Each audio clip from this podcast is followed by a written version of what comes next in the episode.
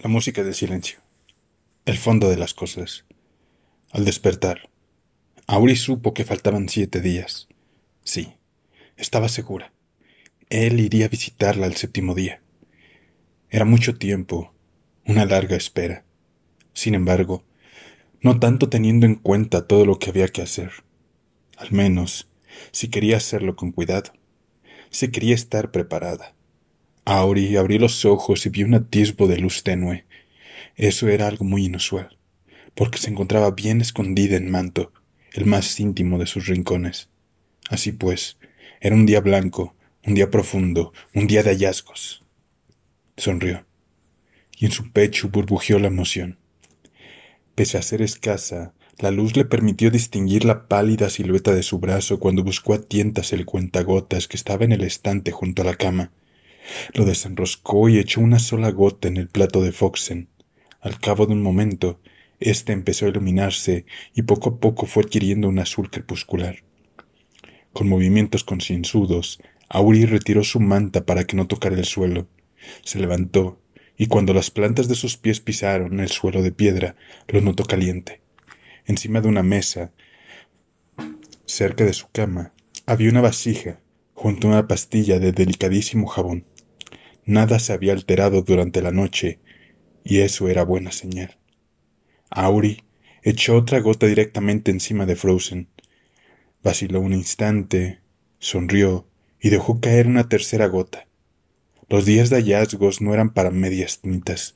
Entonces recogió su manta y la dobló una vez y otra más, sujetándola esmeradamente con la barbilla para que no rozara el suelo. La luz de Foxen seguía aumentando al principio no era más que un parpadeo, una motita, una estrella lejana, pero cada vez relucía más, como una luciérnaga. Su resplandor siguió intensificándose, y al final era todo el luz trémula. Posado en su plato, parecía una brasa verde azulada, algo más grande que una moneda. Auril le sonreía mientras él acababa de crecer por completo, inundaba todo manto con su luz blanca azulada, brillante y auténtica, entonces Auri miró alrededor y vio su cama. Perfecta. Era del, del tamaño ideal para ella y muy pulcra. Miró su silla, su arcón de madera de cedro, su tacita de plata.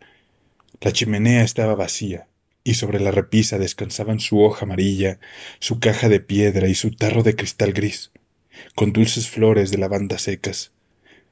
Nada era, nada era nada más. Nada era nada que no debiera. Había tres caminos para salir de Manto. Un pasillo, un portal y una puerta. La puerta no era para ella. Auri salió por el portal y entró en puerto. Foxen seguía descansando en su plato, de modo que allí su luz era más débil, pero aún lo suficientemente intensa para alumbrar. Aunque en puerto no había, no había habido mucho movimiento últimamente, Auri lo inspeccionó todo. En el botellero había media bandeja de porcelana rota, no más gruesa que un pétalo de flor. Debajo había un libro en octavo con tapas de piel, un par de corchos, un ovillo diminuto de cordel. Un poco más allá estaba su preciosa taza de té blanca, que lo esperaba con una paciencia que Auri envidiaba. En el anaquel de la pared había una gota de resina, resina amarilla en un plato, un pedrusco negro, un guijarro gris, un trozo de madera liso y plano. Aparte de todo lo demás, había una botellita minúscula con el cierre de brida abierto que recordaba un pajarillo hambriento. En la mesa de centro un puñado de bayas de acebo descansaba sobre un impecable paño blanco. Auri las contempló un instante y luego las puso en un instante para, para libros, más adecuado para ellas. Miró alrededor y asintió, satisfecha. Todo en orden. De vuelta en manto, Auri se lavó la cara, las manos y los pies. Se quitó el camisón, lo dobló y lo guardó en el arcón de madera de cedro. Se desesperezó. Feliz. Levantó los brazos y, poniéndose de puntillas, estiró todo el cuerpo. Luego se puso su vestido favorito, el que le había regalado él. La tela le acarició dulcemente la piel. Auri sintió que su nombre ardía como un incendio en su interior. Iba a ser un día de mucho ajetreo. Auri recogió a Foxen y se lo llevó en la palma de la mano huecada. Atravesó puerto colándose por una brecha irregular de la pared. No era una brecha muy ancha, pero Auri era tan menuda que apenas tuvo que girar los hombros para no rozar los bordes de la piedra. No le costó nada pasar por ella. Caraván era una habitación de techos altos y paredes rectas y blancas de sillares de piedra. Una estancia vacía, salvo por el espejo de cuerpo entero de Auri, en la que resonaba el eco. Sin embargo, ese día había otra cosa, un atisbo de luz de sol. Se filtraba por la parte superior de un portal rellenado con escombros, vigas rotas, trozos de piedra, pero allí, en lo más alto, una manchita de luz. Auri se plantó ante el espejo y cogió el cepillo de cerdas naturales que colgaba del marco de madera. Se cepilló el pelo enmarañado por el sueño, hasta que quedó suspendido a su alrededor como una nube. Tapó con una mano a Foxen, y sin su resplandor verde a su lado la habitación quedó completamente a oscuras. Entonces Auri abrió mucho los ojos y solo vio la suave y débil manchita de luz cálida que se filtraba entre los escombros que tapaban el portal a sus espaldas. Una pálida luz dorada quedó atrapada en su pelo dorado pálido. Auri se sonrió a sí misma en el espejo. Parecía el sol. Levantó la mano para destapar a Foxen y se deslizó rápidamente en el extenso laberinto de rúbrica. No tardó ni un minuto en encontrar una tubería de cobre con el envoltorio de tela apropiado. En cambio, encontrar el lugar perfecto no iba a ser tan sencillo, ni mucho menos. Siguió el trazado de la tubería por los túneles de paredes curvadas de ladrillo rojo durante casi un kilómetro, esforzándose para no perderla de vista entre aquella maraña de tuberías. De pronto, sin previo aviso, la tubería se doblaba y se metía en la pared, y Auri se quedó con las manos vacías. ¡Qué grosería!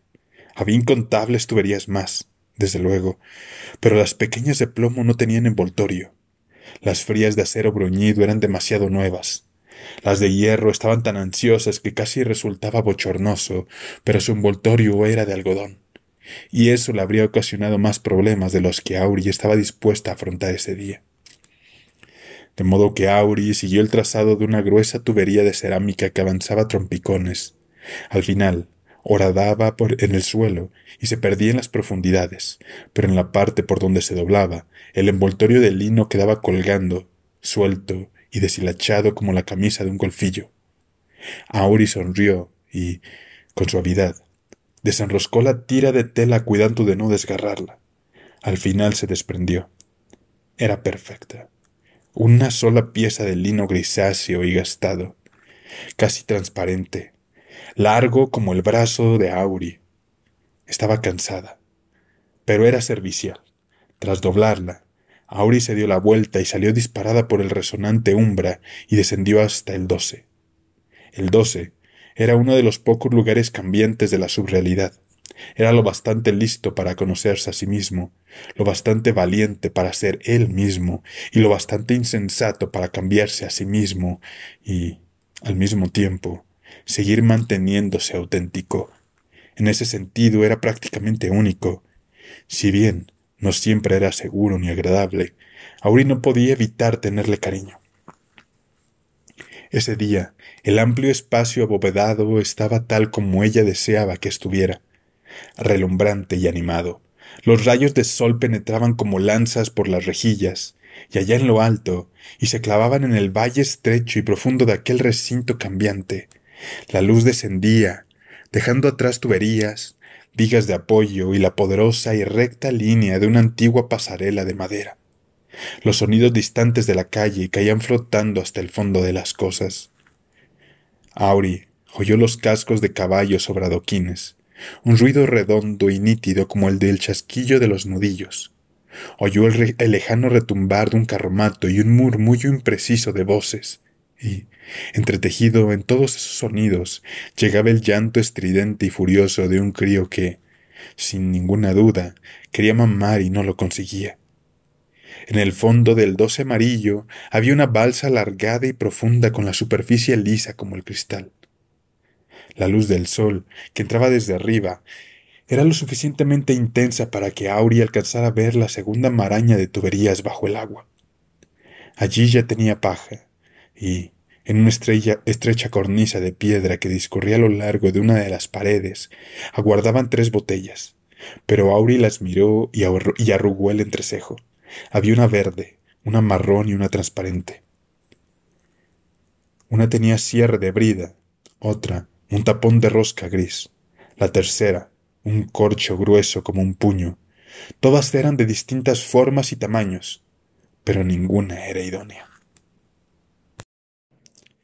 Auri levantó las manos en un ademán de exasperación.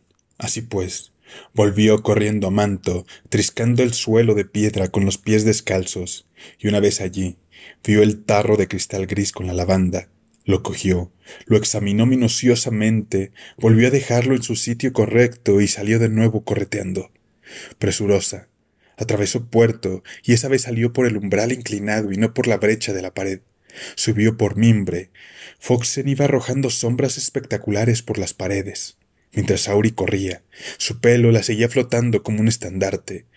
Tomó la escalera de caracol de casa oscura y fue bajando y girando, bajando y girando, cuando por fin oyó agua en movimiento y tintineo de cristal.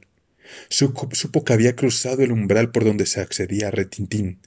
Poco después, la luz de Foxen se reflejó en el estanque de aguas negras y agitadas donde se sumergía el pie de la escalera de caracol. Allí había dos tarros, en una pequeña hornacina. Uno era azul y estrecho, el otro verde y chato. Auri ladeó la cabeza y cerró un ojo. Entonces estiró un brazo y tocó el verde con dos dedos. Sonrió. Lo cogió, se dio vuelta y echó a correr escaleras arriba. Regresó atravesando brincos para variar. Corrió por el pasillo y saltó por encima de la primera fisura profunda del suelo gritado con la agilidad de una bailarina. La segunda grieta la salvó con la ligereza de un pájaro. Brincó por encima de la tercera con el arrojo de una niña preciosa que parecía el sol. Entró en el doce amarillo, fatigada y jadeando. Mientras recobraba el aliento, metió a Foxen en el tarro verde. Lo rellenó cuidadosamente de paja y cerró la brida que aseguraba la junta de goma, con lo que el tarro quedaba sellado. Se lo acercó a la cara, entonces sonrió y lo besó antes de dejarlo con cuidado en el borde de la balsa. Se, se quitó su vestido favorito y lo colgó en una brillante tubería de latón. Sonreía y temblaba un poco, y unos pececillos nerviosos nadaban por su estómago. Entonces, desnuda como estaba, se recogió el vaporoso cabello con las manos, se lo peinó hacia atrás y se lo ató, enrollándolo y enlazándolo con la vieja tira de tela de lino gris. Cuando hubo terminado, una larga cola le colgaba hasta la rabadilla. Abrazándose el torso, Auri dio, dio un par de pasitos y se acercó a la balsa, metió la punta del dedo de un pie en el agua y luego el pie entero. El agua, fría y dulce como la menta, la hizo sonreír. Entonces se agachó e introdujo las piernas en el agua, las dejó colgando un momento, sosteniendo su cuerpo desnudo con ambas manos para no sentarse en la piedra fría del borde de la balsa. Pero no había más remedio. Así que Auri frunció el ceño y flexionó los brazos hasta bajar del todo. El frío borde de piedra no tenía nada que ver con la menta. Era una mordedura seca y dura en su tierna y desnuda parte posterior. Entonces se dio la vuelta despacio y fue tanteando con los pies hasta que encontró el pequeño saliente de piedra. Se sujetó a él con los dedos y se quedó con el agua a la altura de los muslos. respiró hondo varias veces. Cerró fuertemente los ojos, apretó los dientes, se soltó del saliente y se hundió hasta la cintura dio un débil chillido, y el frío hizo que se le pusiera la piel de gallina. Una vez superado lo peor, cerró los ojos y sumergió también la cabeza. Emergió boqueando y parpadeando y se quitó el agua de los párpados. Entonces, mientras se tapaba los pechos con un brazo, un fuerte estremecimiento la sacudió de la cabeza a los pies. Pero, para cuando dejó de temblar, su mueca se había transformado en una sonrisa sin su halo de pelo, se sentía muy pequeña. No era la pequeñez por la que ella luchaba todos los días. No era la pequeñez de un árbol entre árboles, ni la de una sombra subterránea. Ni era solo pequeña físicamente, sabía que era gran cosa, Cuando se le ocurría examinarse más atentamente en su espejo de cuerpo entero, veía a una niña diminuta como una golfilla de las que mendigan por las calles. La niña que veía eh, que veía era sumamente delgada. Tenía los pómulos prominentes y delicados y se le marcaban mucho las clavículas. Pero no, con el pelo recogido y empapado se sentía menos. Se sentía apisonada, tenue, más leve, fina, falsa, afinada. De no ser por aquella tira de lino tan perfecta, habría resultado muy desagradable. Sin ella, Auri no se habría sentido simplemente como una mecha enroscada, sino absolutamente repugnante. Valía la pena hacer las cosas de la forma correcta. Pasados unos momentos, había parado por completo de temblar. Los pececillos seguían nadándole por el estómago. Pero Auri sonreía, expectante. La luz dorada que entraba por arriba descendía recta, esplendorosa y firme como una lanza, hasta la balsa. Auri inspiró hondo y expulsó el aire con fuerza, al tiempo que agitaba los dedos de los pies. Inspiró hondo una vez más y soltó el aire más despacio.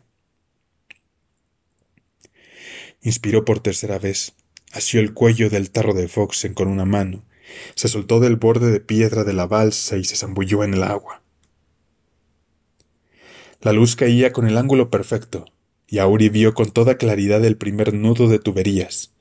Rápida como un pececillo, giró y se deslizó suavemente por él, evitando que las tuberías la tocaran. Más abajo estaba el segundo nudo, Auri empujó una vieja tubería de hierro con el pie para seguir impulsándose hacia abajo.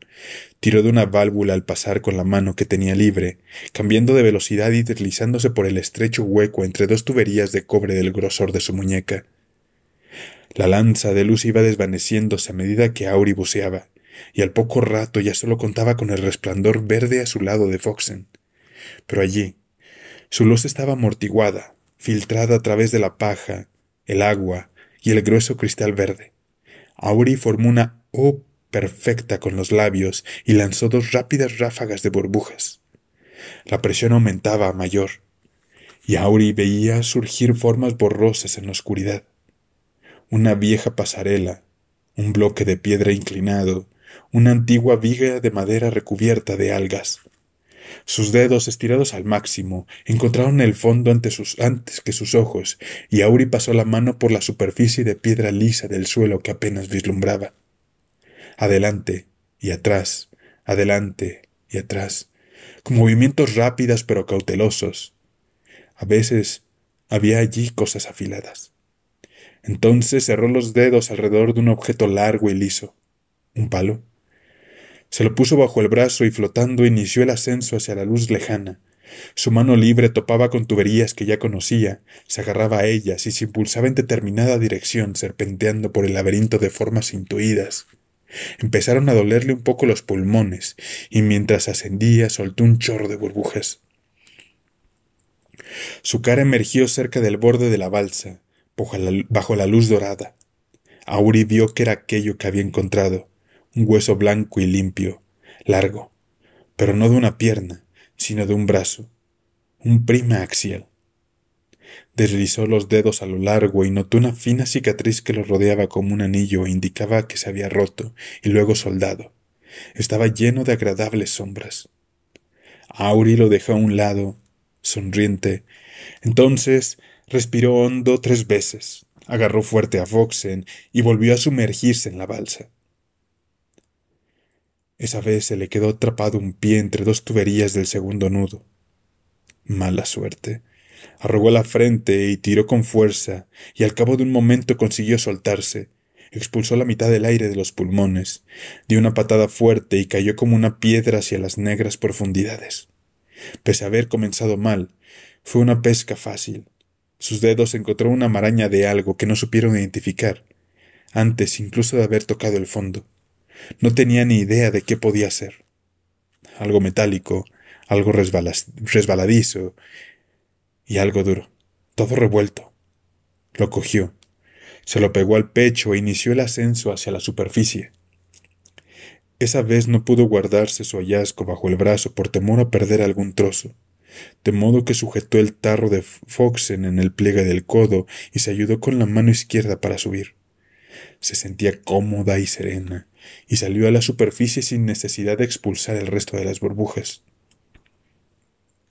Esparció aquel enredo por el borde de la balsa, un cinturón viejo con una hebilla de plata negra como el carbón de tan, de tan deslustrada, una rama frondosa con un caracol perplejo, y por último, ensartada en un trozo de cordel podrido, enredado con la rama, había una llave fina, y no más larga que su dedo índice.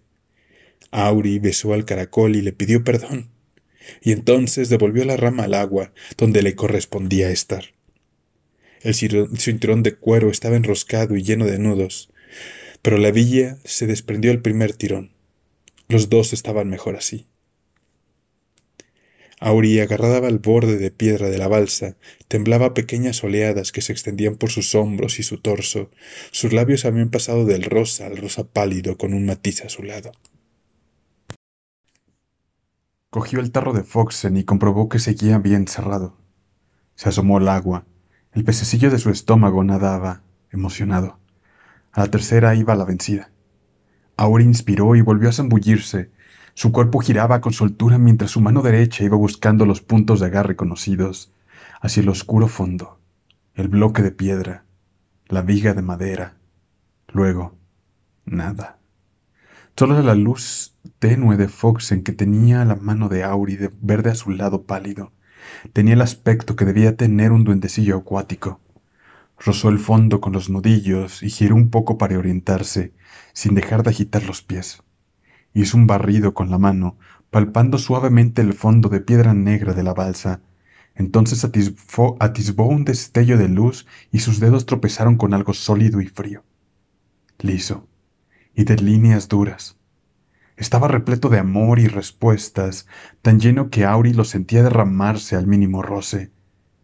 Durante el tiempo que su corazón tardó en latir diez veces, Auri creyó que aquella cosa debía estar sujeta a la piedra, pero entonces vio que se deslizaba y comprendió que se trataba de un objeto muy pesado. Tras un largo y escurridizo momento, sus deditos encontraron el modo de levantarlo haciendo palanca. Era metálico, macizo y del grosor de un libro. Tenía una forma extraña y pesada como una barra de iridio en bruto. Auri se lo acercó al pecho y notó que los bordes se le clavaban en la piel. Entonces dobló las rodillas y empujó con fuerza contra el fondo con los pies, alzando la vista hacia el resplandor lejano que se columbraba en la superficie. Pataleaba y pataleaba, pero apenas conseguía moverse. El objeto metálico la lastraba con su peso. Auri se golpeó un pie contra una gruesa tubería de hierro y aprovechó para agarrarse y darse impulso otra vez. Notó que salía despedida hacia arriba, pero perdió velocidad en cuanto su pie se separó de la tubería de hierro. Sus pulmones libraban una batalla con ella. Los muy necios estaban medio llenos y querían más aire. Auri soltó una bocanada de burbujas con la intención de engañarlos consciente de que cada burbuja perdida le añadía lastre y de que todavía se hallaba muy lejos del nudo más cercano al fondo. Auri trató de pasarse aquel objeto metálico al pliegue del codo para poder impulsarse hacia arriba, pero era tan liso que se le escapó un poco de los dedos. Hubo un momento de pánico. Mientras Auri intentaba agarrar aquella cosa, el tarro de Fox se chocó contra algo cuya forma no se distinguía y acabó resbalando y soltándosele de la mano. Auri quiso alcanzarlo con la mano que tenía libre, pero lo único que consiguió fue golpearlo con los nudillos y así lanzar a Fox en un poco más lejos. Se quedó paralizado un instante. Soltar el objeto metálico era impensable, pero Foxen llevaban una eternidad juntos. Vio que el tarro de Foxen quedaba atrapado en un remolino y giraba lejos de su alcance, detrás de un trío de tuberías de cobre inclinadas. Sus pulmones estaban empezando a protestar. Auri apretó los dientes, se agarró a un borde de algo que encontró cerca con la mano que tenía libre y se impulsó hacia arriba. A esas alturas, sus pulmones ya trabajaban muy forzados, así que Auri soltó las burbujas lentamente, pese a que ni siquiera había visto el nudo más cercano al fondo. Sin Foxen, todo estaba muy oscuro, pero al menos ella se movía, Iba impulsándose hacia arriba a base de sacudidas bruscas y torpes, utilizando cualquier punto de agarre que encontrara. Por extraño que fuese, Pataleaba, pero con eso no conseguía gran cosa, pues iba cargada con aquel pesado fardo de amor afilado y duro que apretaba fuertemente contra el pecho. ¿Serían las respuestas que contenía las que hacían que pesara tanto? Por fin logró llegar al más profundo de los nudos de tuberías, pero sus pulmones ya estaban vacíos y el cuerpo le pesaba como si fuera de plomo. Normalmente se metía por entre el nudo como un pez sin que su cuerpo rozase siquiera las tuberías. Esa vez, en cambio, se sentía vacía y pesada, pero fue tanteando con una sola mano y contorsionándose, consiguió colarse entre ellas. Se dio un golpe en la rodilla y un objeto puntiagudo y oxidado la raspó la espalda con una muy mala baba. Estiró un brazo cuanto pudo, pero pesaba tanto que sus dedos ni siquiera rozaron el punto de agarre que solía utilizar. Pataleó. Avanzó tres o cuatro centímetros más y entonces, pese al cuidado con que se lo había recogido, el pelo se le quedó enganchado en algo. La sacudida la hizo pararse en seco. Echó la cabeza hacia atrás y su cuerpo giró hacia un lado en el agua. Casi de inmediato notó que empezaba a hundirse. Se revolvió con furia. Se golpeó una espinilla contra una tubería y el dolor le recorrió todo el cuerpo, pero buscó la tubería rápidamente con el otro pie. Se preparó y empujó con todas sus fuerzas. Salió despedida como un corcho a tanta velocidad que el pelo se le soltó de aquella cosa tan grosera que se lo había agarrado. El fuerte tirón le hizo echar la cabeza hacia atrás bruscamente y lo obligó a abrir la boca. Entonces empezó a ahogarse, se atragantaba y le daban arcadas. Sin embargo, mientras el agua se le metía por la nariz y la garganta, lo que más temía a Auri era que el pesado artilugio metálico se le resbalara de la mano, que lo soltara y lo dejase caer en las oscuras profundidades. Perder a Foxen había sido terrible. Se quedaría sola y ciega en la oscuridad. Quedar atrapado bajo las tuberías y morir ahogada también sería espantoso. Pero ninguna de esas dos cosas era incorrecta. Soltar el objeto metálico y dejarlo caer en la oscuridad, en cambio, era algo que no podía hacer, era impensable, era tan, tan erróneo que la aterrorizaba. El pelo, que ahora llevaba suelto, revoloteaba a su alrededor en el agua como una nube de humo. Auri asió con una mano el codo de una tubería conocida y reconfortante, se enderezó y encontró otro asidero, apretó los dientes, sujetó fuerte, se atoró y tiró. Salió a la superficie dando bocanadas y resoplando, y luego volvió a sumergirse. Al cabo de un segundo trepó de nuevo hasta la superficie. Esta vez la mano que tenía libre se agarró al borde de la piedra de la balsa. Auri sacó del agua el objeto, que al golpear el suelo de piedra produjo un sonido parecido al de una campana. Era un engranaje de latón, brillante, del tamaño de una bandeja, del grosor de su pulgar y un poco más. Tenía un agujero en el centro, nueve dientes y un hueco irregular correspondiente a un décimo diente faltante. Estaba repleto de respuestas sinceras, amor y calor de hogar. Era hermoso. Auri sonrió y vomitó la mitad del agua que tenía en el estómago sobre el suelo de piedra. Le vino otra arcada y giró la cabeza para no salpicar al brillante engranaje de latón. Entonces tosió. Tomó un sorbo de agua y la escupió en la balsa. El engranaje reposaba, pesado como un corazón, sobre la fría piedra de doce amarillo. La luz que entraba por arriba daba a su superficie una patina trémula y dorada. Parecía un trozo de sol que ella hubiera subido de las profundidades. Auri volvió a toser y se estremeció. Entonces estiró un brazo y colocó el engranaje con un dedo. Sonrió y lo miró. Tenía los labios azules y temblaba. El corazón le rebosaba de júbilo. Después de salir del agua, Auri contempló la balsa del fondo del doce, abrigaba esperanzas de descubrir a Fox encabeceando perezosamente en la superficie, pese a saber que las probabilidades eran escasas. Nada. Adoptó una expresión solemne. Se planteó volver, pero no. Tres veces. Así funcionaban las cosas. Sin embargo, la perspectiva de abandonar a Fox en la oscuridad fue suficiente para que apareciera una fina grieta que recorría su corazón de extremo a extremo. Perderlo después de tanto tiempo Entonces, Auri distinguió algo bajo la superficie a gran profundidad, un fulgor, un resplandor. Sonrió. Foxen iba subiendo lentamente, tamboleándose y dando tumbos a través de la maraña de tuberías. Parecía una gran luciérnaga patosa. Auri permaneció cinco largos minutos mirando el tarro de Foxen, que cabeceaba e iba a la deriva hasta que por fin asomó a la superficie como un pato. Entonces lo atrapó y lo besó. Lo abrazó contra el pecho. Sí, valía la pena hacer las cosas debidamente.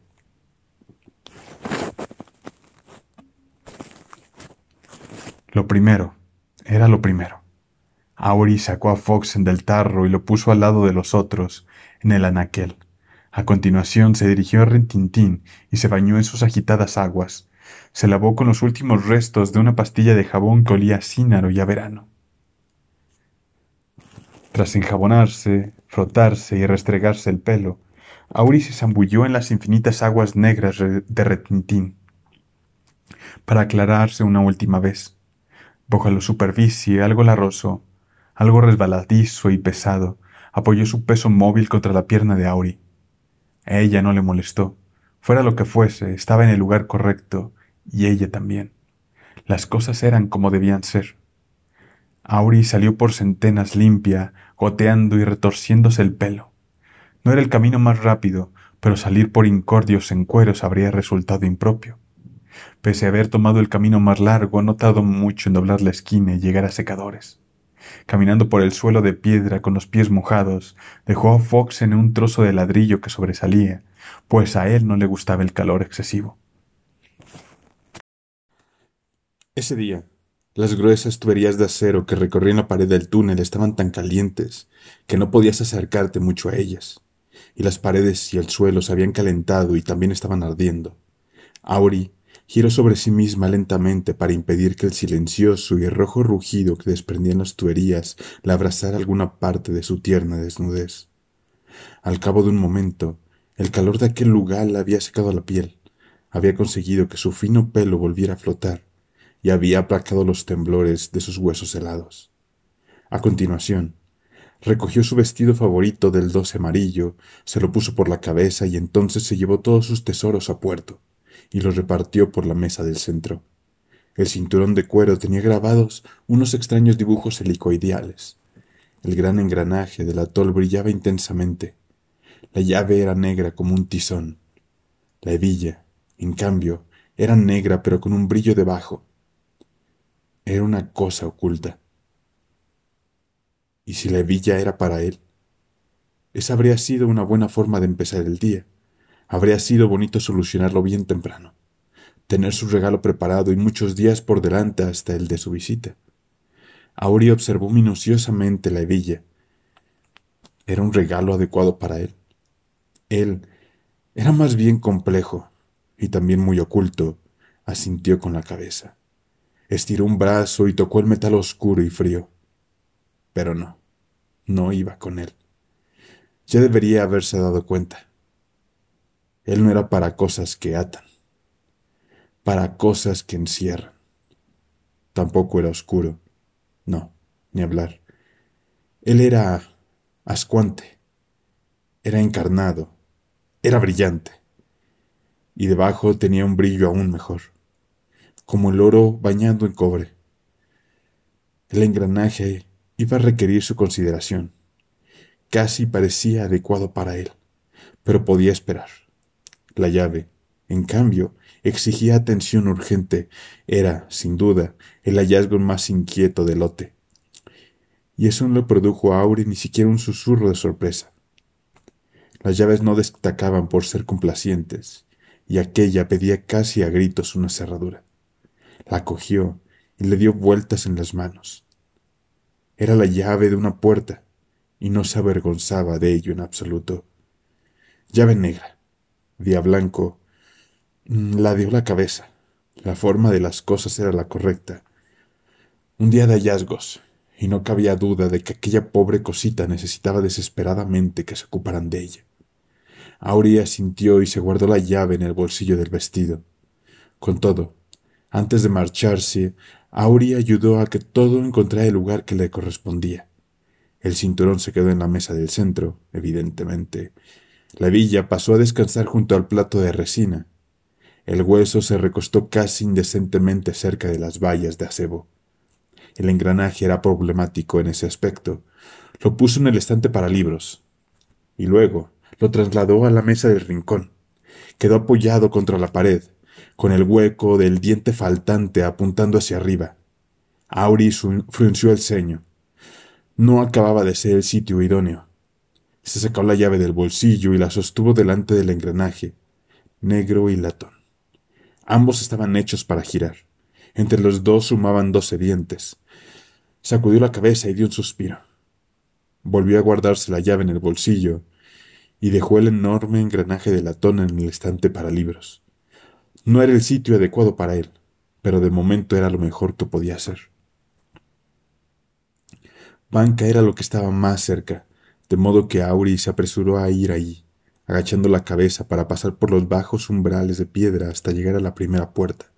Una vez allí, sopló suavemente sobre Foxen, posado en su mano, ahuecada, para avivar su luz. La puerta de madera, enorme, estaba vieja y gris, y la herrumbre había desmenuzado los goznes. Plantada ante la puerta, se sacó la llave del bolsillo y la sostuvo ante sí. Miró alternadamente la puerta y la llave, se dio la vuelta y echó a andar con paso suave. Torció tres veces a la izquierda, pasó por una ventana rota y llegó ante la segunda puerta, también vieja y gris, pero más grande que la primera. Esta vez le bastó con echar un vistazo para comprender la verdad. No servía. Aquellas no eran las puertas adecuadas. ¿Dónde podía estar, pues? ¿En centenas? ¿En puerta negra? Se estremeció. En puerta negra no. No, no en un día blanco. Probaría en galeras y luego en centenas. Incluso en fondo otra vez. Aquella no era una llave para puerta negra, no. Auri recorrió rúbrica a toda prisa, torció dos veces a la izquierda y dos veces a la derecha, con el fin de lograr cierto equilibrio, asegurándose de no seguir el trazado de ninguna tubería demasiado tiempo para no ofender a las demás. Después, venía triunfal con sus caminos retorcidos y su olor a azufre. Se perdió un poco entre las paredes desmoralizadas, pero al final encontró el camino hasta Derrumbal un estrecho túnel de tierra con tanto declive que semejaba un agujero. Auri bajó presurosa por una larga escalerilla hecha con palos atados. La escalera conducía a una habitación diminuta y muy ordenada de piedra pulida. No era mucho más grande que un armario y dentro solo había una vieja puerta de madera de roble, toda forrada de latón. Auri sacudió las manos, abrió la puerta y entró con paso ligero en galeras. El pasillo era lo bastante ancho para que por él pasara un carromato. Los techos eran tan altos y era tan alargado que la luz de Foxen apenas alumbraba la maraña de escombros que taponeaba el extremo opuesto. En lo alto, una araña de luces de cristal esparcía una luz blanca azulada. Unos paneles de madera oscura abrazaban la parte inferior de las paredes, mientras que en la superior estaba decorada con adornos de yeso. En el techo, unos grandes frescos representaban a unas mujeres con vestidos de gasa, que descansaban. Se hablaban al oído y se untaban unas a otras con aceite, y a unos hombres ridículos que, en cueros, retosaban y chapoteaban en el agua. Auri se tomó un momento para contemplar aquellas pinturas, como siempre hacía, y se sonrió con picardía. Pasaba el peso del cuerpo de un lado a otro bajo sus diminutos pies. El suelo de mármol pulido estaba frío. Los dos extremos de galeras habían quedado taponados por tierra y piedras caídas, pero la parte central de la estancia se veía limpia como un crisol. Todo estaba perfectamente seco y estanco, sin humedad ni moho, sin corrientes de aire que transportan polvo.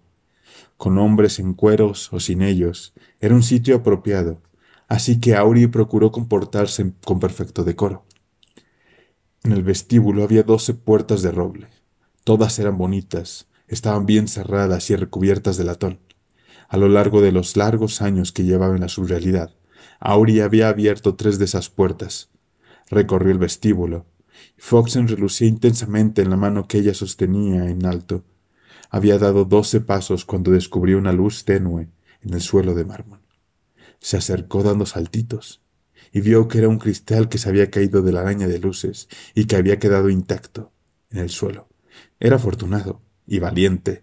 Auri lo recogió y se lo guardó en el bolsillo en el que no llevaba la llave. Si los ponía juntos, armarían mucho alboroto. No era la tercera puerta ni la séptima. Auri ya planeaba la ruta para bajar a fondo otra vez cuando se fijó en la novena puerta. Estaba esperando, impaciente, y el picaporte giró y la puerta se abrió suavemente sin que sus goznes chirraran. Auri entró. Sacó la llave del bolsillo y tras darle un beso, la puso con cuidado encima de una mesa vacía junto a la puerta. El ruidito que hizo la llave al tocar la superficie de madera la enterneció. Auri sonrió al verla allí encima tan cómoda y en el sitio que le correspondía. Era una sala de estar muy elegante. Auri dejó a Foxen en una plica de pared y se puso a mirar atentamente alrededor. Una butaca alta de terciopelo, una mesa baja de madera, un sofá afelpado sobre una alfombra afelpada. En un rincón había un carrito diminuto, lleno de copas y botellas, todo muy circunpecto. En esa habitación pasaba algo raro. No era nada amenazante, nada como doblaciento o carotillo. No, no. Aquel sitio era bueno. Era casi perfecto. Todo era casi. De no haber sido un día blanco en el que todo se hacía debidamente, quizá no se habría percatado de que faltaba algo. Sin embargo, lo era. Y Auri se percató. Recorrió la habitación con las manos remilgadamente entrelazadas detrás de la espalda, examinó el carrito donde había más de una docena de botellas de diferentes colores. Algunas estaban llenas y cerradas con tapón, otras no contenían más que polvo. En una de las mesas, cerca del sofá, había un reloj de engranaje de plata bruñida, también un anillo y unas cuantas monedas. Auri las observó con curiosidad sin tocar nada. Avanzaba con delicadeza, y un paso y luego otro, notaba la oscura felpa de la alfombra bajo los pies, parecida al musgo, y cuando se agachó para deslizar los dedos por su silencio, distinguió una cosita blanca debajo del sofá.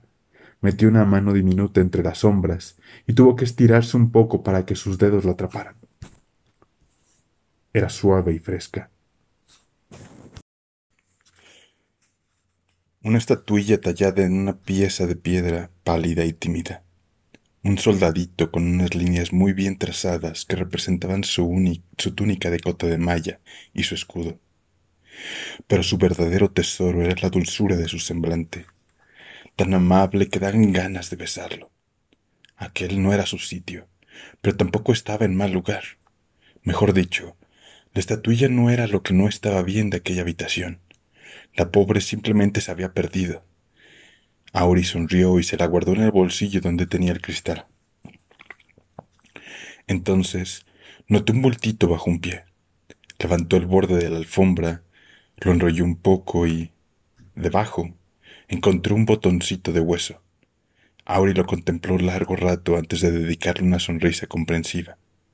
Tampoco era eso. El botón era tal como debía ser. Con mucho cuidado, Auri volvió a dejar la, alfombra exactamente como la había encontrado y le dio unas permaditas con la mano para acabar de ponerla bien. Volvió a recorrer la habitación con la mirada. Era un buen sitio y casi completamente como debía ser. La verdad, no tenía nada que hacer allí. Era asombroso, pues obviamente aquella estancia llevaba una eternidad sola, sin que nadie la atendiera. Aún así, había algo raro, una carencia, alguna cosa diminuta, como un solo grillo que cantara, enloquecido, en la noche. En el otro lado de la habitación había una segunda puerta, impaciente porque alguien la abriera. Auri accionó el pestillo, recorrió un pasillo y llegó al pie de una escalera. Husmeó un poco, un tanto sorprendida. Había creído que todavía estaba en galeras, pero era evidente que no se hallaba en un sitio completamente nuevo. Entonces se le aceleró el corazón hacia una eternidad que no encontraba ningún sitio totalmente nuevo, un lugar que se atrevía a ser plenamente él mismo. Sin moverse apenas y alumbrándose con la luz constante de Foxen, Auri examinó con sumo cero las paredes y el techo. Vio unas cuantas grietas, pero ninguna más gruesa que un pulgar. Se habían desprendido algunas piedras pequeñas y también había tierra y argamasa en los escalones. Las paredes, desnudas, parecían un tanto condescendientes. No, estaba claro que había salido de galeras. Pasó una mano por los peldaños de piedra, los primeros eran macizos, pero el cuarto estaba suelto, igual que el sexto y el séptimo y el décimo. Hacia la mitad, en el rellano, la escalera daba un giro. Había una puerta, pero era tremendamente tímida, así que Auri, muy educada, fingió no haberla visto. Subió con mucho cuidado el segundo tramo de escalones y descubrió que la mitad también estaban sueltos o ligeramente inclinados. Entonces volvió a bajar la escalera asegurándose de que había localizado todas las piedras que se movían. Y no, no lo había hecho. Resultaba sumamente emocionante. Aquel sitio era traicionero como un calderero borracho y un poco ladino, y tenía mal genio. Habría sido difícil encontrar un lugar menos parecido a un sendero de jardín. Algunos sitios tenían nombre, algunos sitios cambiaban, no eran demasiado tímidos para revelar su nombre. Algunos sitios no tenían nombre y eso siempre producía congoja. Una cosa era ser reservado, pero no tener nombre. Qué horrible, qué triste. Auri subió otra vez la escalera, comprobando cada peldaño con los pies y evitando los puntos peligrosos. Iba subiendo, Iba subiendo sin saber qué clase de lugar era aquel. Tímido o secreto, perdido o solitario. Un lugar desconcertante, sin duda. Eso le hizo sonreír aún más. Al final de la escalera, el techo había cedido, pero vio un hueco en la pared semiderruida. Auri se metió por él y sonrió emocionada. Otro lugar nuevo. Dos en un solo día. Sus pies descalzos investigaban el suelo de piedra arenosa, danzando casi de emoción. Ese lugar no era tan tímido como la escalera. Se llamaba Tumbrel. Era disperso y estaba semiderruido y medio lleno. Había mucho que ver. La mitad del techo se había derrumbado y el polvo lo cubría todo, pero pese a tanta piedra caída, estaba seco y estancó. No había humedad, solo aire viciado y polvo. Más de la mitad de la estancia era una masa sólida de tierra, piedras y maderas caídas. Bajo los escombros se adivinaban los restos de una cama con dosel aplastada, y, en la parte de la habitación no derruida, había un tocador con un triple espejo y un ropero de madera oscura, más alto que una mujer alta puesta de puntillas. Auri escudriñó tímidamente el interior del ropero por entre las puertas entreabiertas. Dentro alcanzó a ver una docena de vestidos, todos de terciopelo con bordados, zapatos, una bata de seda, unas cuantas prendas de gasa como las que llevaban las mujeres representadas en los frescos de galeras. El tocador era un mueble muy simpático, charlatán y desvergonzado. La superficie estaba llena de tarros de polvos, cepillitos y lápices de pintura de ojos, brazaletes y anillos, peines de asta, marfil y madera. Había alfileres y agujas y una docena de botellas algunas robustas y otras delicadas como pétalos de flor. Estaba tremendamente desordenado. Todo lo que había encima del tocador estaba perturbado de una forma u otra. Los polvos derramados y las botellas volcadas, las horquillas esparcidas. Desorganizado o no, Auri no pudo evitar sentir simpatía por aquel mueble, pese a lo brusco y chabacano que era.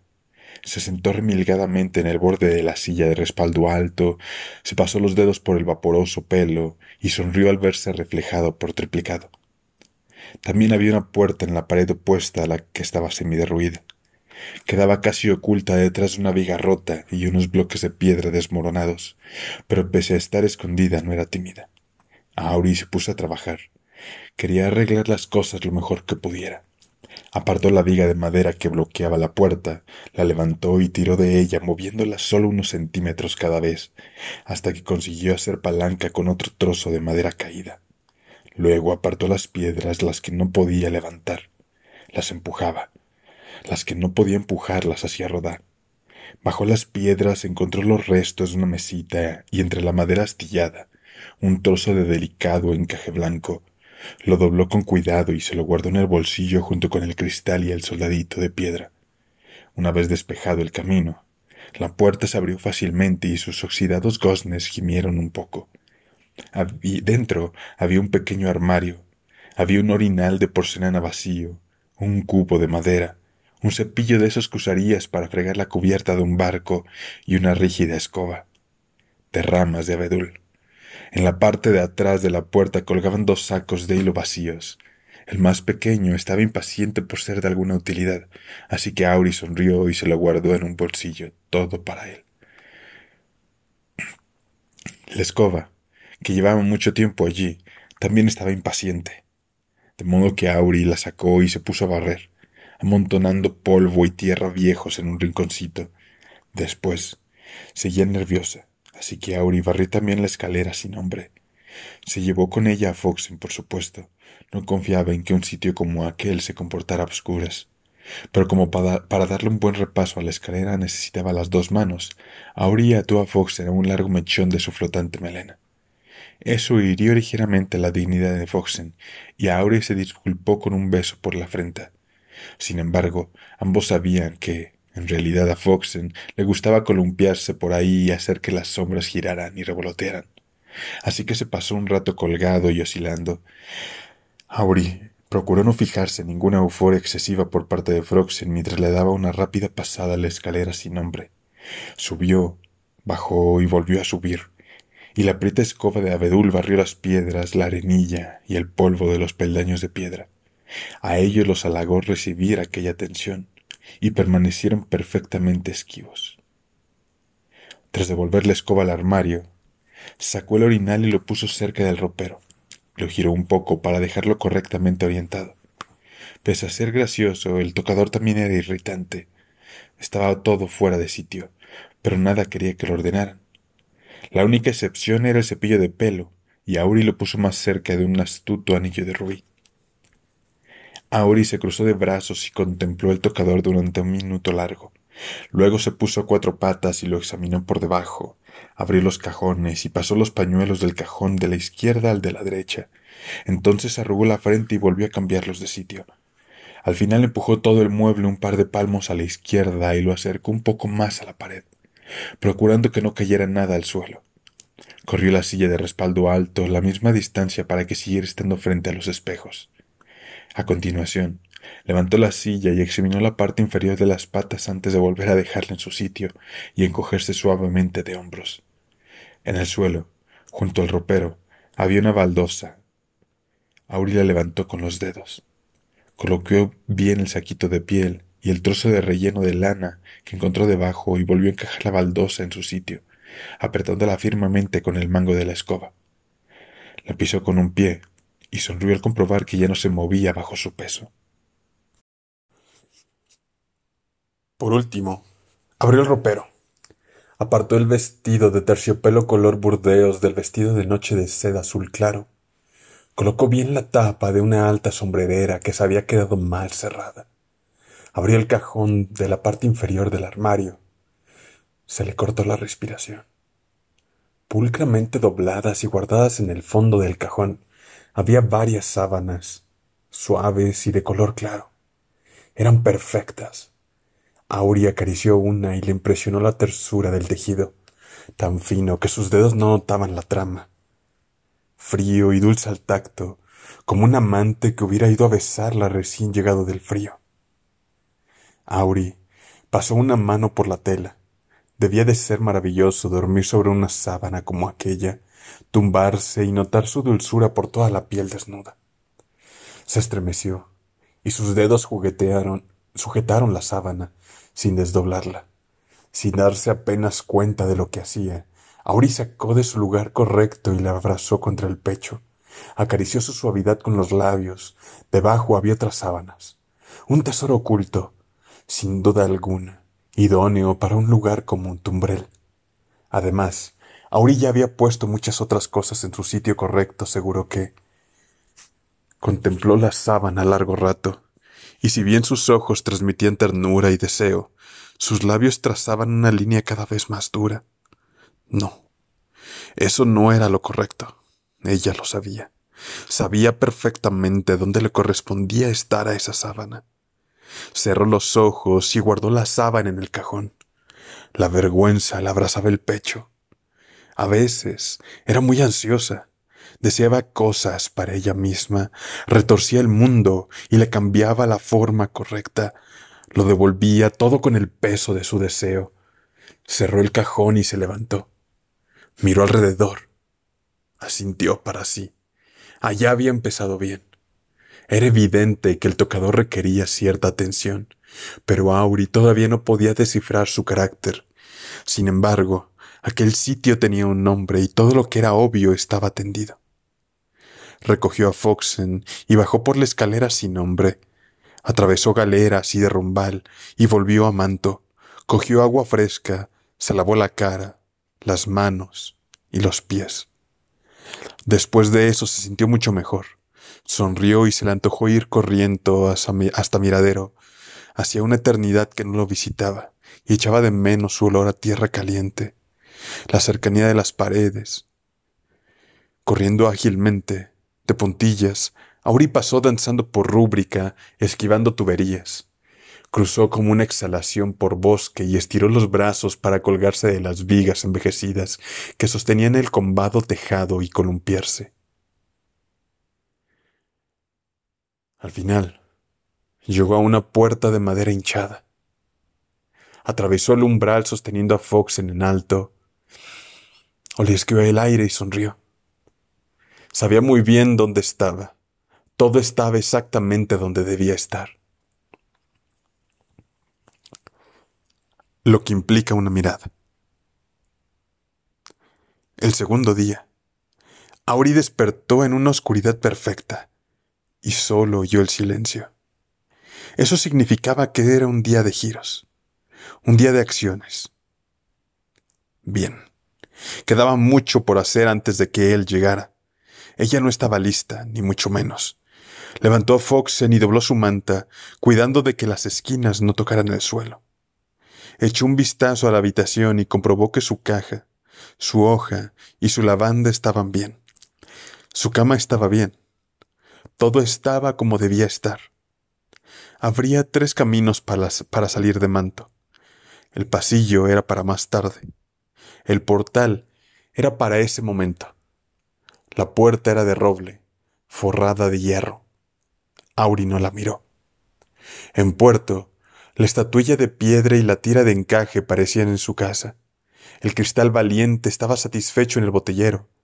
El hueso de brazo, y el saco de hilo estaban tan cómodos que se diría que llevaban cien años allí. La vieja villa negra importunaba un poco a la resina, pero eso tenía fácil solución. Auri la apartó para que no hubiera problemas. Miró alrededor y suspiró. Todo estaba bien, salvo el gran engranaje de latón. Eso le exasperaba. Cogió el cristal y lo puso al lado del engranaje, pero con eso solo consiguió que el cristal se molestara. Era valiente como el que más, pero no era para la mesa del rincón. Auri le dio un beso a modo de disculpa y lo devolvió al botellero.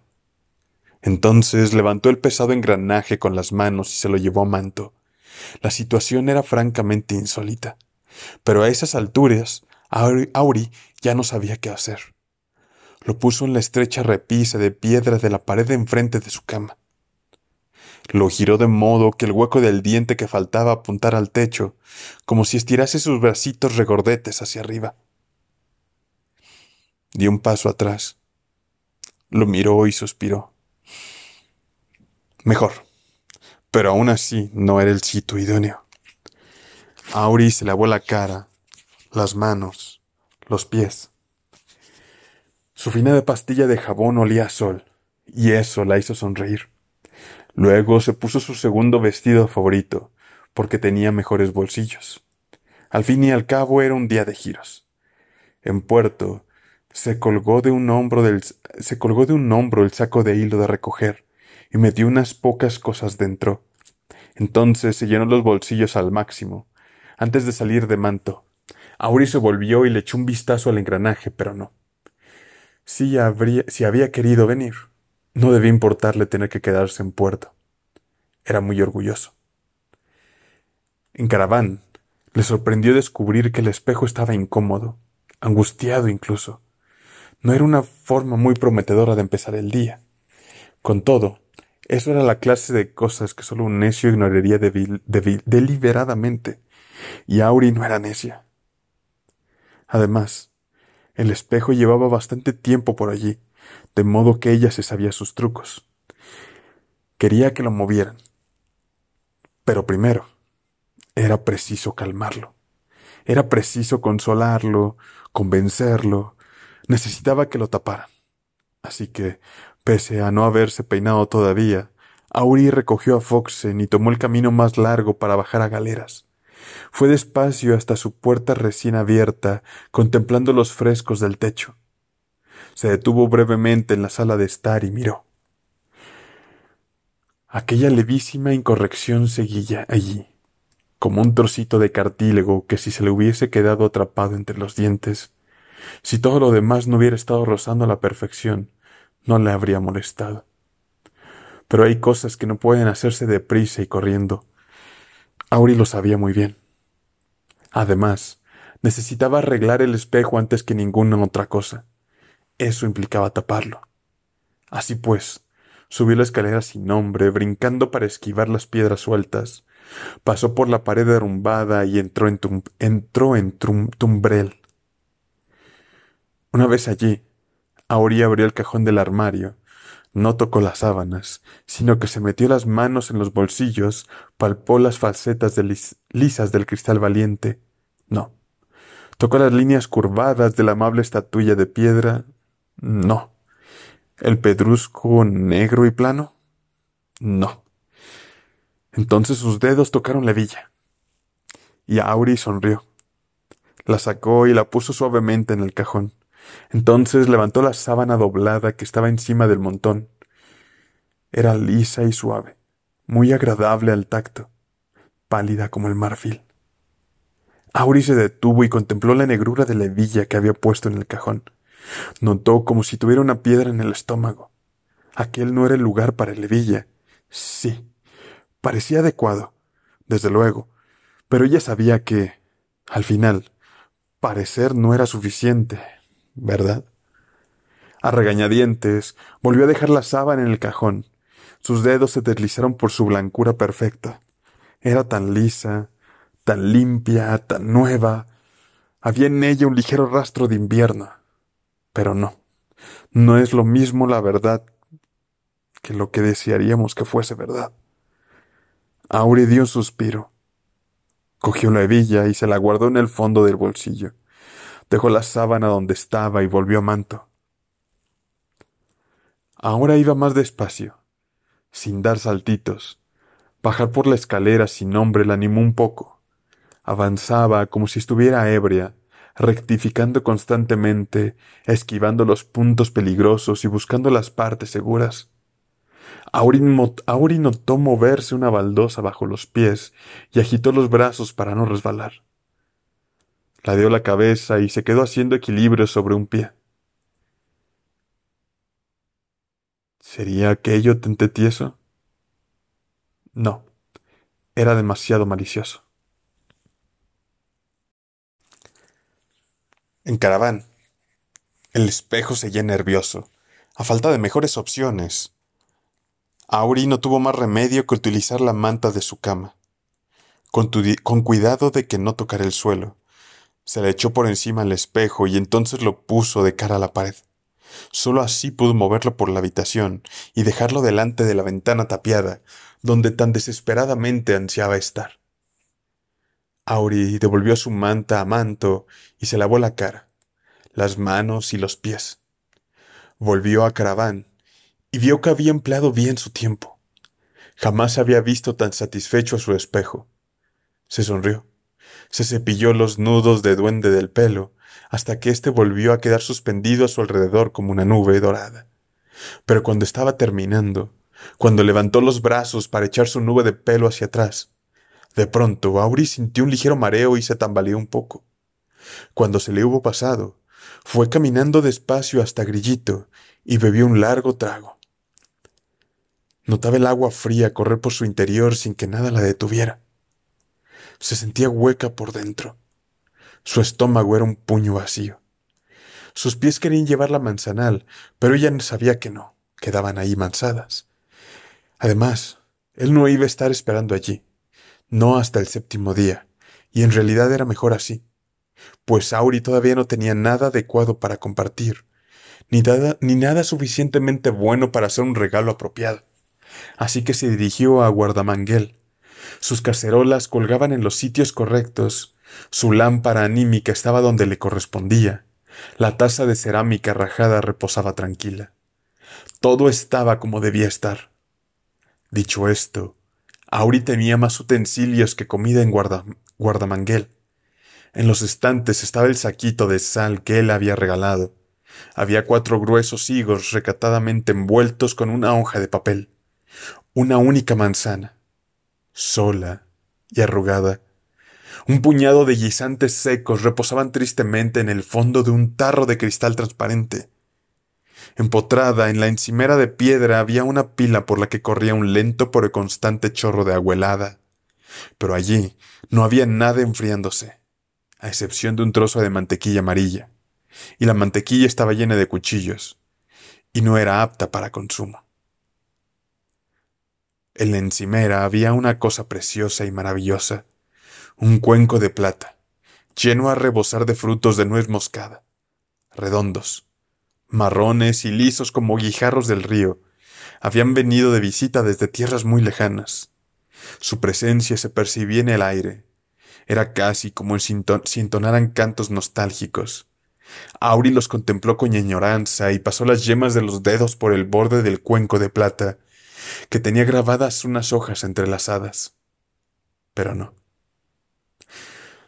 Pese a los especiales y adorables que eran, Auri no tenía idea de que fueran buenos para comer. Al menos no en ese momento. En ese aspecto eran como la mantequilla. No podían considerarse comida exactamente eran misterios, que querían tomarse su tiempo en Guardamanguel. Auri trepó a la encimera de piedra para poder coger la manzana que estaba en su estante, el cual era muy alto. Entonces se sentó junto a la pila con las piernas cruzadas y la espalda recta. Cortó la manzana en siete trozos iguales y se la comió. Era correosa y estaba llena de otoño. Después seguía teniendo hambre, así que bajó el papel y lo, lo colocó ante sí, desdoblándolo con cuidado. Se comió tres higos, dando bocados minúsculos y tarareando. Cuando hubo terminado, ya no le temblaban las manos. Envolvió de nuevo el único higo que quedaba y lo puso en el estante, y entonces bajó al suelo. Con una mano ahuecada cogió un poco de agua de la pila y se la bebió. Sonrió. Noté un cosquilleo en las tripas. Después de comer, Auri supo que ya hacía rato que debía haberle encontrado el sitio correcto al engranaje de latón. Al principio, intentó halagarlo. Con las manos lo puso con cuidado encima de la repisa de la chimenea, junto a su caja de piedra. El engranaje, sin embargo, ignoró el cumplido, y se limitó a quedarse allí, tan poco comunicativo como siempre. Auri dio un suspiro, lo cogió con las manos y se lo llevó a Umbra, pero no se encontró a gusto rodeado de toneles viejos. Tampoco quiso quedarse en Grillito, cerca del arroyo. Auri lo llevó por toda la casa oscura y lo puso en cada uno de los alfeizares, pero el engranaje no le gustó ninguno. A Auri cada vez le dolían más los brazos de soportar el peso del engranaje. Intentó enfadarse, pero no aguantó mucho rato. Aquella rueda dentada no se parecía a nada que yo hubiera visto jamás en tantos años, como es que llevaba allá abajo. Solo de mirarla se ponía contenta, y aunque pesaba mucho, daba gusto tocarla.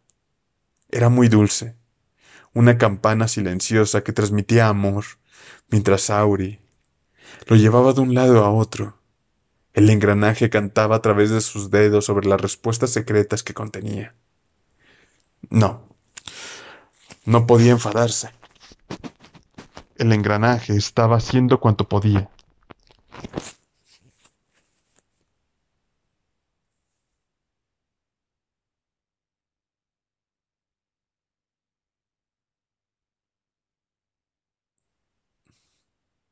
La culpa era de ella por no saber dónde le correspondía estar. Las respuestas siempre eran importantes, pero raramente eran fáciles. Tendría que tomarse su tiempo y hacer las cosas correctamente. Para estar segura, Auri devolvió al engranaje al sitio donde lo había encontrado. Le habría entristecido mucho verlo marchar, pero a veces no había más remedio. Había cosas que sencillamente eran demasiado auténticas para quedarse. Algunas solo iban allí un rato, de visita. Entró en el oscuro y abovedado doce gris, y la luz de Foxen se dilató hacia el techo que no alcanzaba a verse.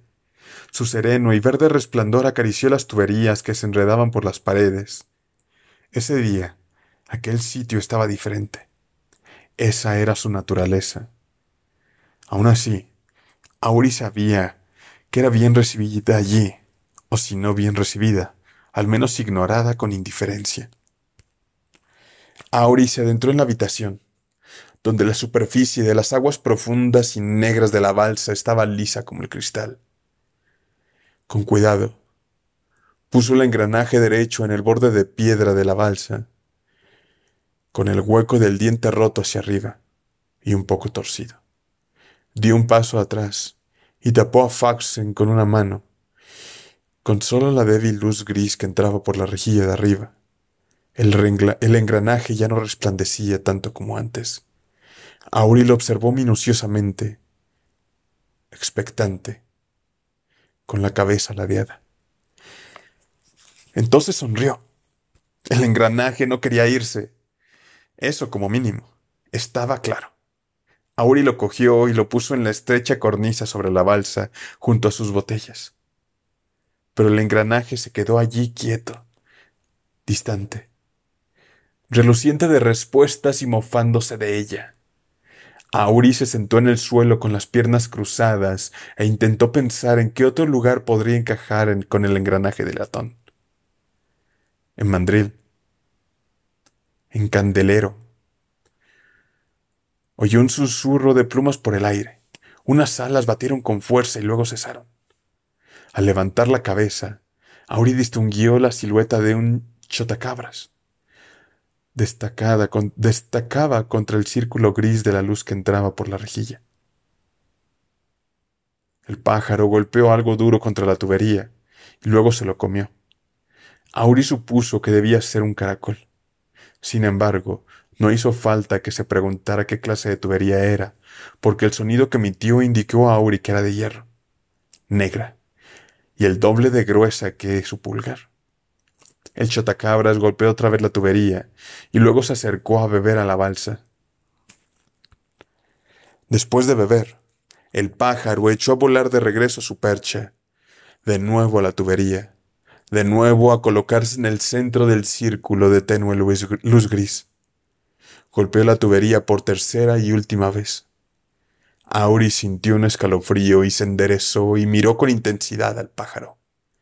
Él le sostuvo la mirada largo rato, y luego se alejó volando, pues ya había hecho lo que había ido a hacer. Auri lo siguió con la mirada como atontada y lentamente. El frío de sus entrañas formó un nudo. No podía pedir que las cosas fueran más claras. Entonces se le aceleró el pulso y de pronto empezaron a sudarle las manos. Echó a correr, y cuando ya se había alejado una docena de pasos, se dio cuenta de lo que había hecho y se apresuró a volver. Abochornada por su grosería, le dio un beso al engranaje de latón para que supiera que no tenía intención de abandonarlo y que pensaba regresar. Entonces se dio la vuelta y se marchó. Primero fue a Manto, donde se lavó la cara, las manos y los pies. Sacó un pañuelo de su arcón de cedro y volvió a salir corriendo. Recorrió Rúbrica y bajantes a toda velocidad hasta Banca, respirando entrecortadamente. Se plantó por fin ante la puerta de madera sin pretensiones que conducía a tenimiento. Atenazada por el miedo, examinó los bordes de la puerta y se relajó al ver que tenían adheridas finas telarañas. Tal vez todavía estuviera a tiempo. Pegó una oreja a la madera y escuchó un buen rato. Nada. La abrió poco a poco. De pie en el umbral, nerviosa, Auri escudriñó la habitación polvorienta, miró las telarañas que colgaban del techo, miró las mesas donde antes había esparcidas herramientas sucias. Miró los estantes, llenos de botellas, cajas y latas. Miró la puerta al fondo de la habitación y comprobó que no había ni rastro de luz alrededor de los bordes. Aquello no le gustaba. No era la subrealidad, era un sitio intermedio. No era para ella. Pero aunque no le gustara, todas las otras opciones eran peores. Miró el suelo, cubierto de una fina capa de polvo en la que se apreciaba un rastro de huellas profundas de bota marcas negras que se arrastraban por el polvo gris. Aquellas pisadas contaban una historia. Entraban por la otra puerta, iban de una mesa a un estante cercano, y luego trazaban una línea hasta la puerta donde se encontraba Auri. Miró con odio el sitio por donde las huellas franqueaban el umbral. Al salir del suelo polvoriento de detenimiento, las marcas se volvían invisibles. Eran de mucho tiempo atrás, pero aún así, su visión hacía que se le acelerara el pulso. Le ardía la piel. Furiosa solo de pensar en ellas. Había otra serie de huellas de bota que contaban la historia a la inversa. Volvían a tenimiento desde la subrealidad. Pasaban por las mesas y el estante y salían por la otra puerta. Describían una especie de círculo. Un circuito. No eran huellas recientes no obstante, contaban una historia que a Auri no le gustaba, una historia que ella no quería que se repitiera. Inspiró hondo para serenarse. No había tiempo para eso. Ellos vendrían, con sus botas duras y su arrogancia, y sin una pizca de conocimiento adecuado de aquel lugar. Un sudor frío aplacó el ardor de su piel. Auri respiró hondo una vez más y se concentró con gesto furibundo, inspiró, cruzó el umbral y entró en tenimiento. Puso su piececito blanco dentro de la huella negra de una bota. Le resultó fácil, porque tenía los pies muy pequeños. Aún así, lo hizo con lentitud y parsimonía. Dio un segundo paso sin apenas posar los dedos del pie en el suelo. Sus piececitos encajaban fácilmente dentro de las huellas de bota, sin alterarlas y sin dejar su propio rastro. Fue avanzando así, pasito a pasito, primero hacia un instante donde examinó los recipientes que allí había y se decidió por una pesada botella con tapón de cristal esmerilado. Luego cogió un cepillo y pasó un dedo por las cerdas. Entonces volvió hacia la puerta con pasos lentos y gráciles de cervatillo. Cerró la puerta al salir y, tras soltar un hondo suspiro de alivio, fue corriendo a Rúbrica. Aunque iba deprisa, tardó una hora en encontrar el lugar correcto. Los túneles redondeados de ladrillo de Rúbrica recorrían la subrealidad a todo lo largo y ancho. Kilómetros y más kilómetros de pasillos que subían y bajaban y giraban para llevar las tuberías a donde tenían que llegar. Cuando empezaba a temer que nunca la encontraría, cuando empezó a temer que quizá no estuviera en rúbrica, oyó algo parecido a serpientes furiosas y lluvia. De no ser por ese ruido, tal vez habría tardado todo el día en encontrarla. Fue guiándose por el oído hasta que, que olió la humedad en el aire. Por fin, al doblar una esquina, vio salir agua de una tubería de hierro agrietada. Parecía una fuente. La rociada había mojado los ladrillos en ambas direcciones hasta una distancia de seis metros y las otras tuberías también goteaban. A las tuberías pequeñas de latón que transportaban aire presurizado no les importaba en absoluto. Y la tubería de orines, negra y gruesa, lo encontraba todo muy divertido. La tubería de vapor, en cambio, no estaba nada contenta. Su grueso envoltorio se había empapado y rezongaba y humeaba, llenando el túnel de humedad y enrareciendo la atmósfera. Desde donde se hallaba, Auri rastreó con la mirada la línea negra de la tubería de hierro rota, distinguiéndola de las demás. Sostuvo a Fox en el alto y echó a andar alejándose de la fuga y remontando el trazado de la oscura tubería.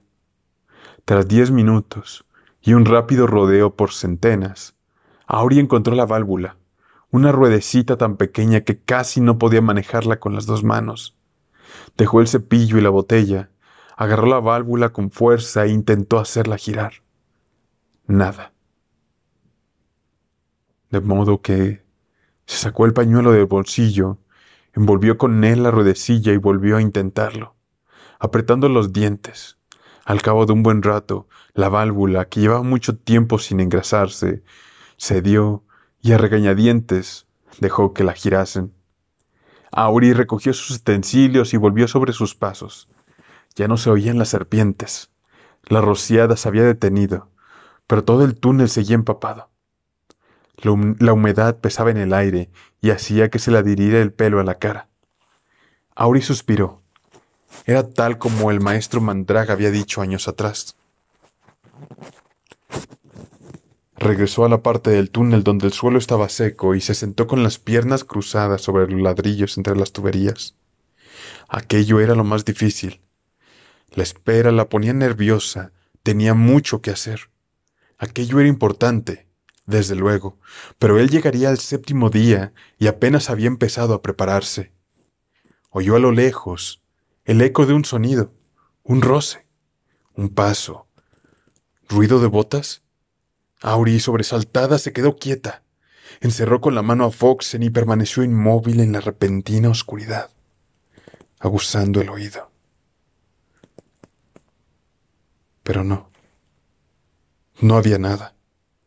La subrealidad acogía un millar de pequeñas cosas que se movían, el agua de las tuberías, el viento que pasaba por trapo, el ruidoso retumbar de los carromatos que se filtraba entre los adoquines, voces entre oídas cuyo eco se colaba por las rendijas. Pero botas no, ahora no, todavía no. Destapó Foxen y fue a caminar de nuevo la fuga. Como el aire seguía caliente y cargado de humedad, Auri volvió a sentarse en aquel sitio donde no había nada que hacer más que preocuparse y tamborilear con los dedos. Se planteó volver corriendo a recoger el engranaje. Así, al menos tendría compañía. Pero no.